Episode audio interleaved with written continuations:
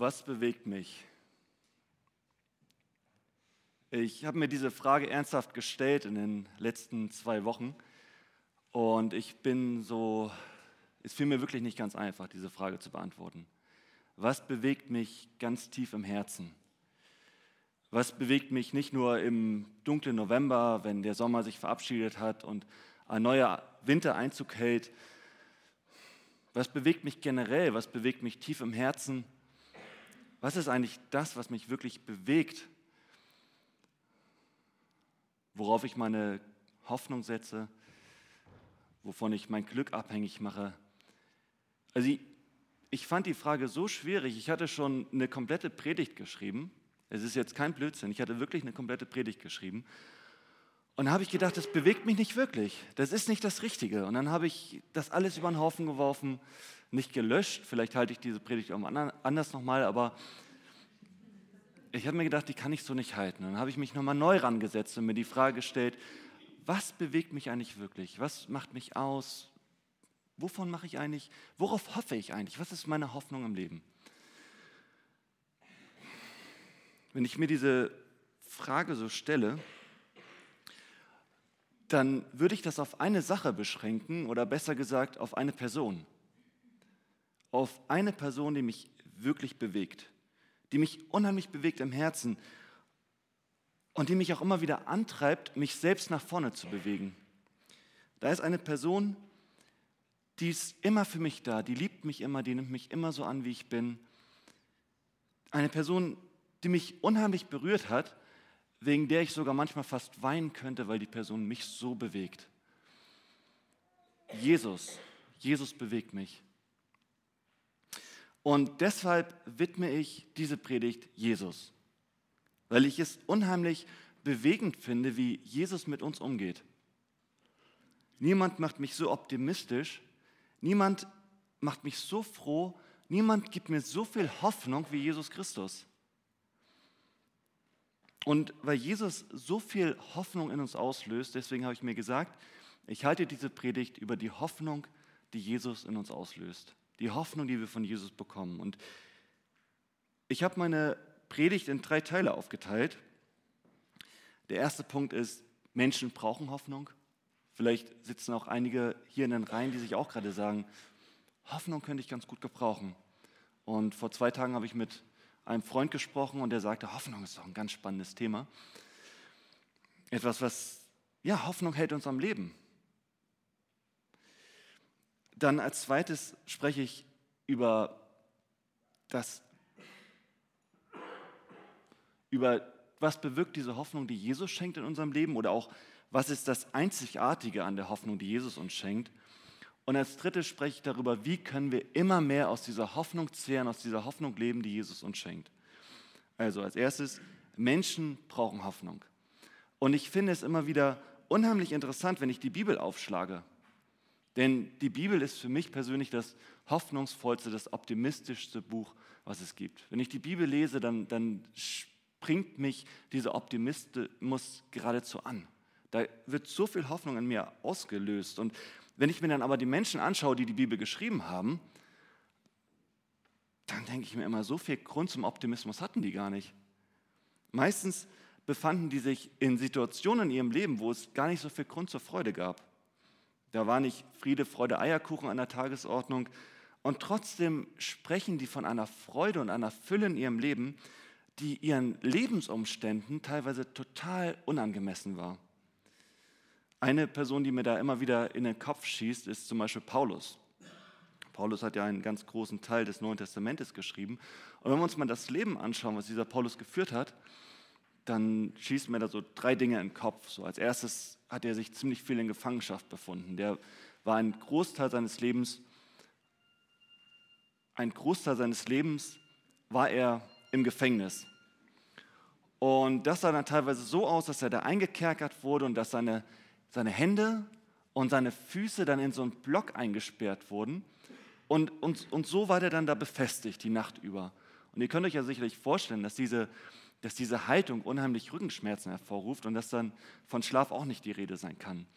Zum Zweiten gab es bei Paulus Menschen, die, die haben den Menschen so gehasst, dass sie gesagt haben, es gibt da eine Begebenheit, wo sich Leute gesagt haben, wir werden nichts essen und trinken, bis wir den Paulus einen Kopf kürzer gemacht haben.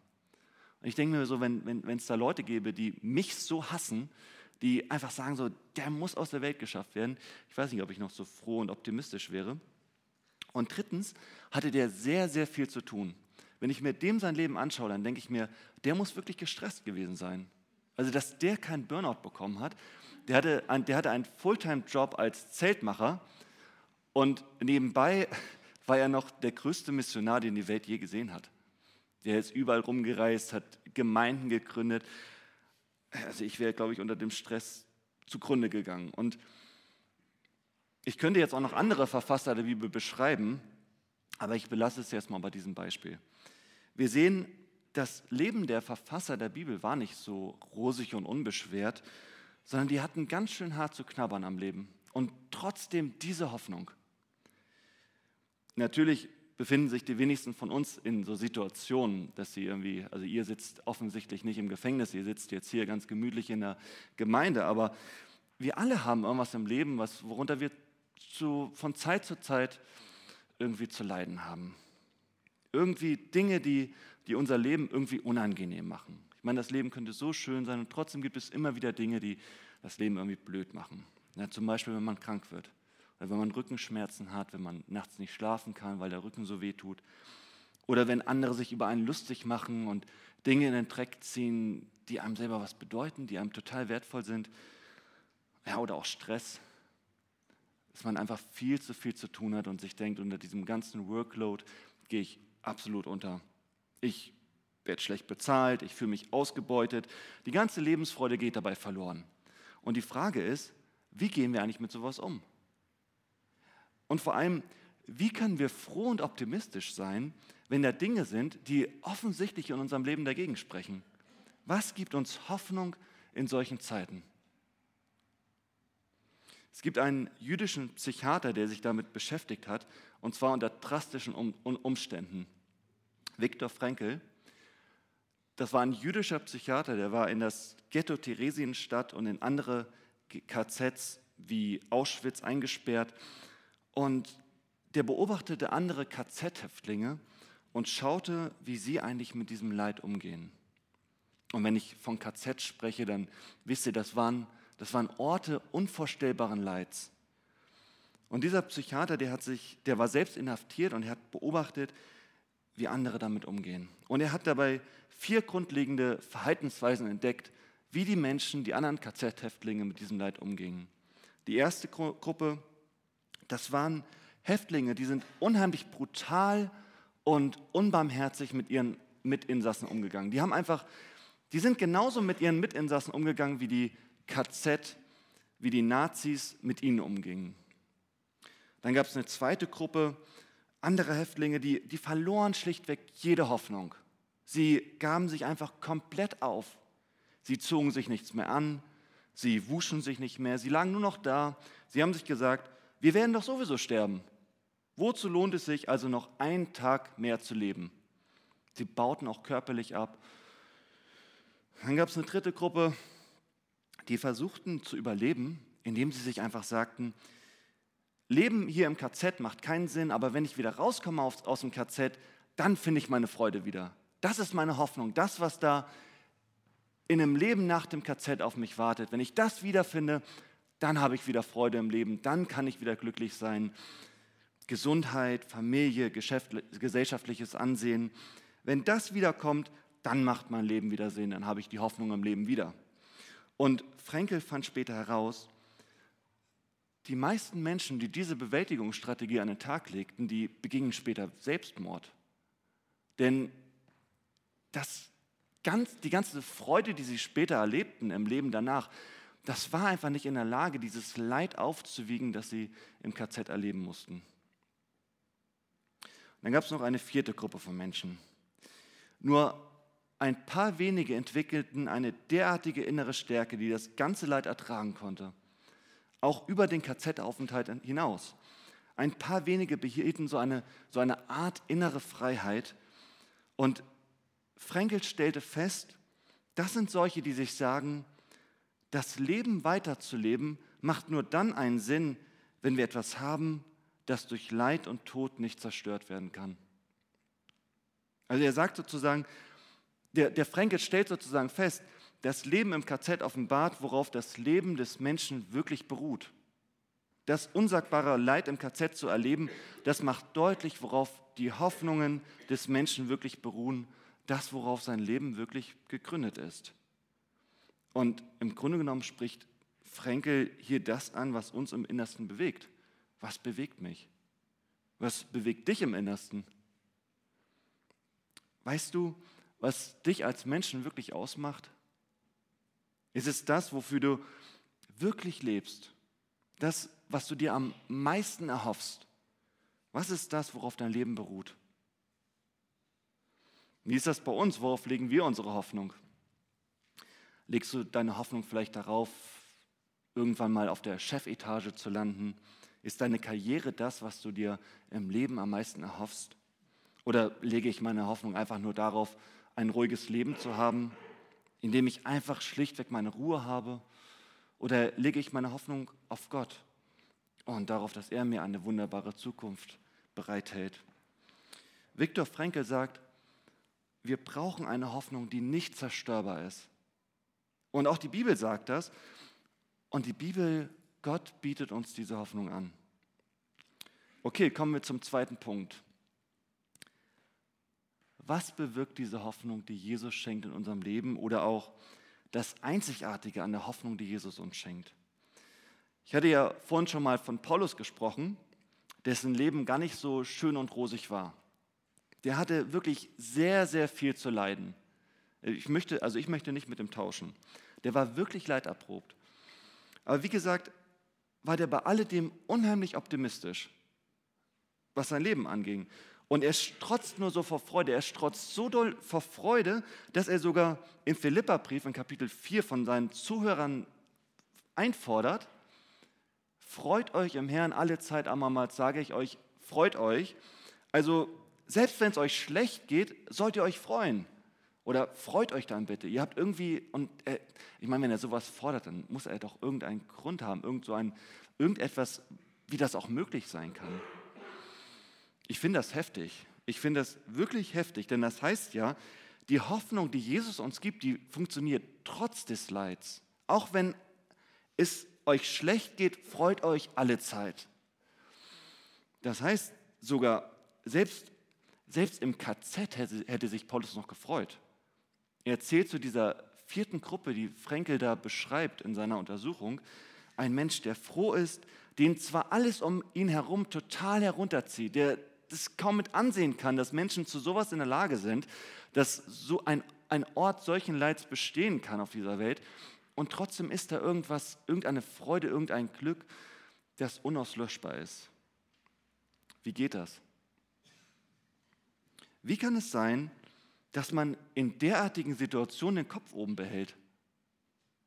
Wie, wie kann man inmitten des Leids von Freude sprechen? Wie kann man voller Hoffnung, voller Glück, voller Freude sein, wenn alles um einen herum dagegen spricht? Freude im Leid. Ist das nicht ein Widerspruch in sich?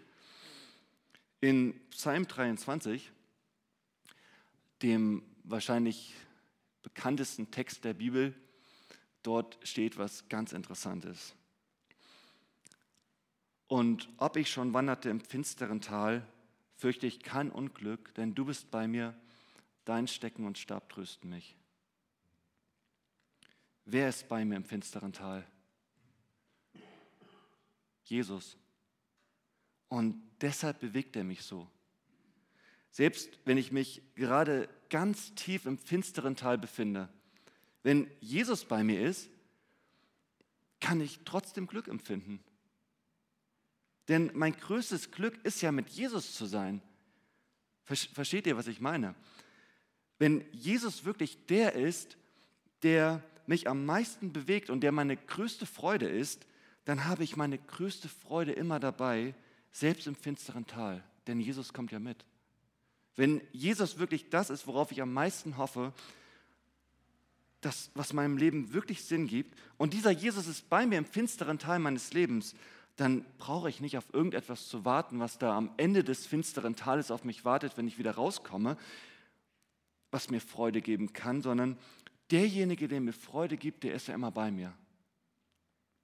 Und er ist, selbst mit mir im finsteren Tal meines Lebens. Wenn Jesus überall mit hinkommt, dann, dann brauche ich auch keine Angst vor dem zu haben, was, was kommen könnte.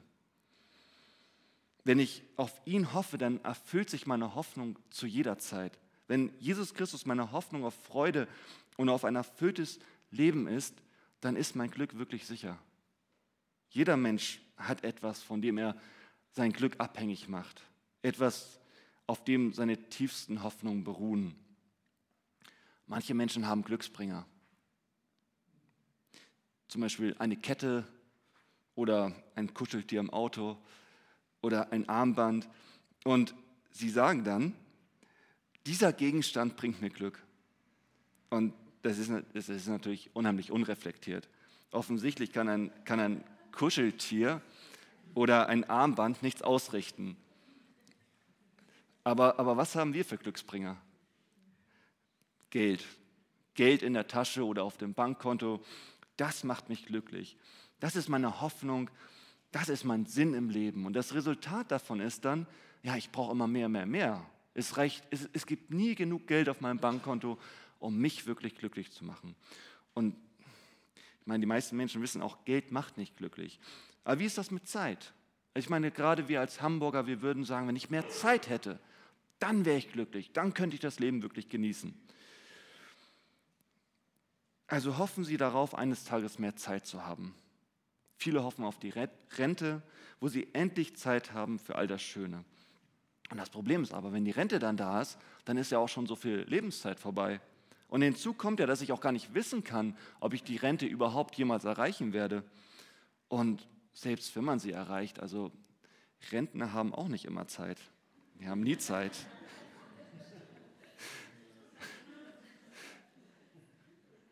Oder? Rentner haben nie Zeit. Naja, manche Menschen, die machen auch ihr Glück von ihrem Partner abhängig. Mein Ehepartner oder, oder mein, mein, mein Freund oder mein Partner, der macht mich glücklich. Der gibt meinem Leben einen Sinn. Und das Resultat ist aber, wenn ich mein Glück von einem anderen Menschen abhängig mache, dann überfordere ich diesen Menschen absolut. Da erhebe ich einen Anspruch auf einen, an einen anderen Menschen, dem dieser Mensch nie gerecht werden kann. Und was bringt mir das im finsteren Tal? Ich hatte einen Kommilitonen im Studium, der, das war ganz heftig, der hat irgendwann einen Herzinfarkt bekommen und er war schon verlobt und dann, weil es ihm so schlecht ging und seine Verlobte das nicht mit ihm ausgehalten hat, hat sie ihn einfach mal verlassen. Und das war schon heftig. Ich meine, da war dieses Glück plötzlich weg. Oder eine Freundin von mir hat mir gesagt, Silvanus, ich liebe dich über alles. Du bist wirklich der Mann meines Lebens. Ich werde dich für immer lieben. Du bist einfach das, worauf ich immer gewartet habe. Du, ich, kann gar nicht, ich kann das gar nicht in Worte fassen, wie sehr ich dich liebe und ich werde dich nie verlassen. Ich werde dich immer lieben. Außer wenn du irgendwann mal depressiv wirst.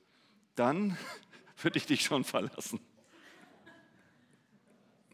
Naja, andere machen ihr Glück von der Gesundheit abhängig. Wenn ich gesund bin, dann bin ich glücklich. Aber das Resultat ist doch, wenn ich krank werde, bin ich unglücklich. Also es ist extrem unsicher, wenn ich meine Hoffnung auf meine Gesundheit lege. Jesus, der erzählt einmal so ein Gleichnis. Ähm, ich habe da mal ein ganz schönes Bild so rausgesucht. Dieses Gleichnis von, dem, von zwei Männern.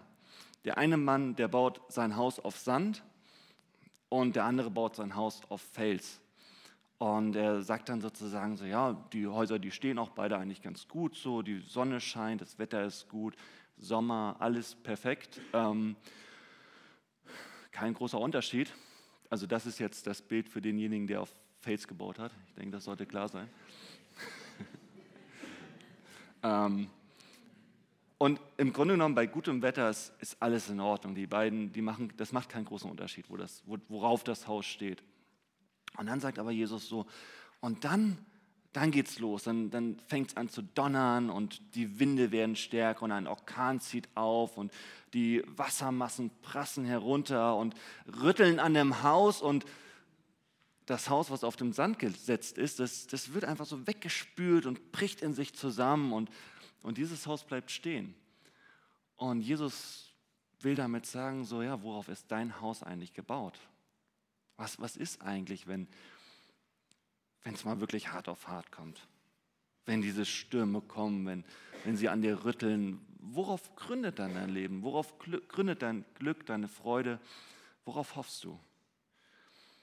Ich finde das unheimlich bewegend. Denn das gibt, das gibt mir im Grunde genommen das, was ich bitter nötig habe inmitten einer verrückten, einer chaotischen, einer unsicheren Welt. Sicherheit, Orientierung, Glück, Freude, Hoffnung, all das finde ich bei Jesus und zwar in unzerstörbarer Form. Okay, komme ich mal zum dritten Punkt. Als erstes hatte ich darüber gesprochen, Menschen brauchen Hoffnung. Ihr erinnert euch, Viktor Frankl, dieser Psychiater, wir brauchen eine Hoffnung, die das Leid, die negativen Erfahrungen im Leben, die verursachten Wunden wirklich aufwiegen kann. Zweites hatte ich darüber gesprochen, das Einzigartige an der Hoffnung, die Jesus schenkt.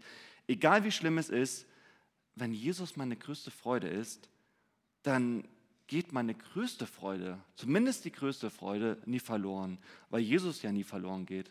Oder besser gesagt, ich gehe Jesus nie verloren. Und wie können wir immer mehr aus dieser Hoffnung zehren? Wie ist das möglich, dass Jesus wirklich der ist, von dem wir unsere größte Freude abhängig machen? Dass Jesus wirklich der ist, der mich am meisten bewegt? Wie können wir diese Freude auch wirklich finden, dass wir wirklich unser Herz an Jesus hängen? Der Schlüssel zur Aktivierung dieser lebendigen Hoffnung ist folgender.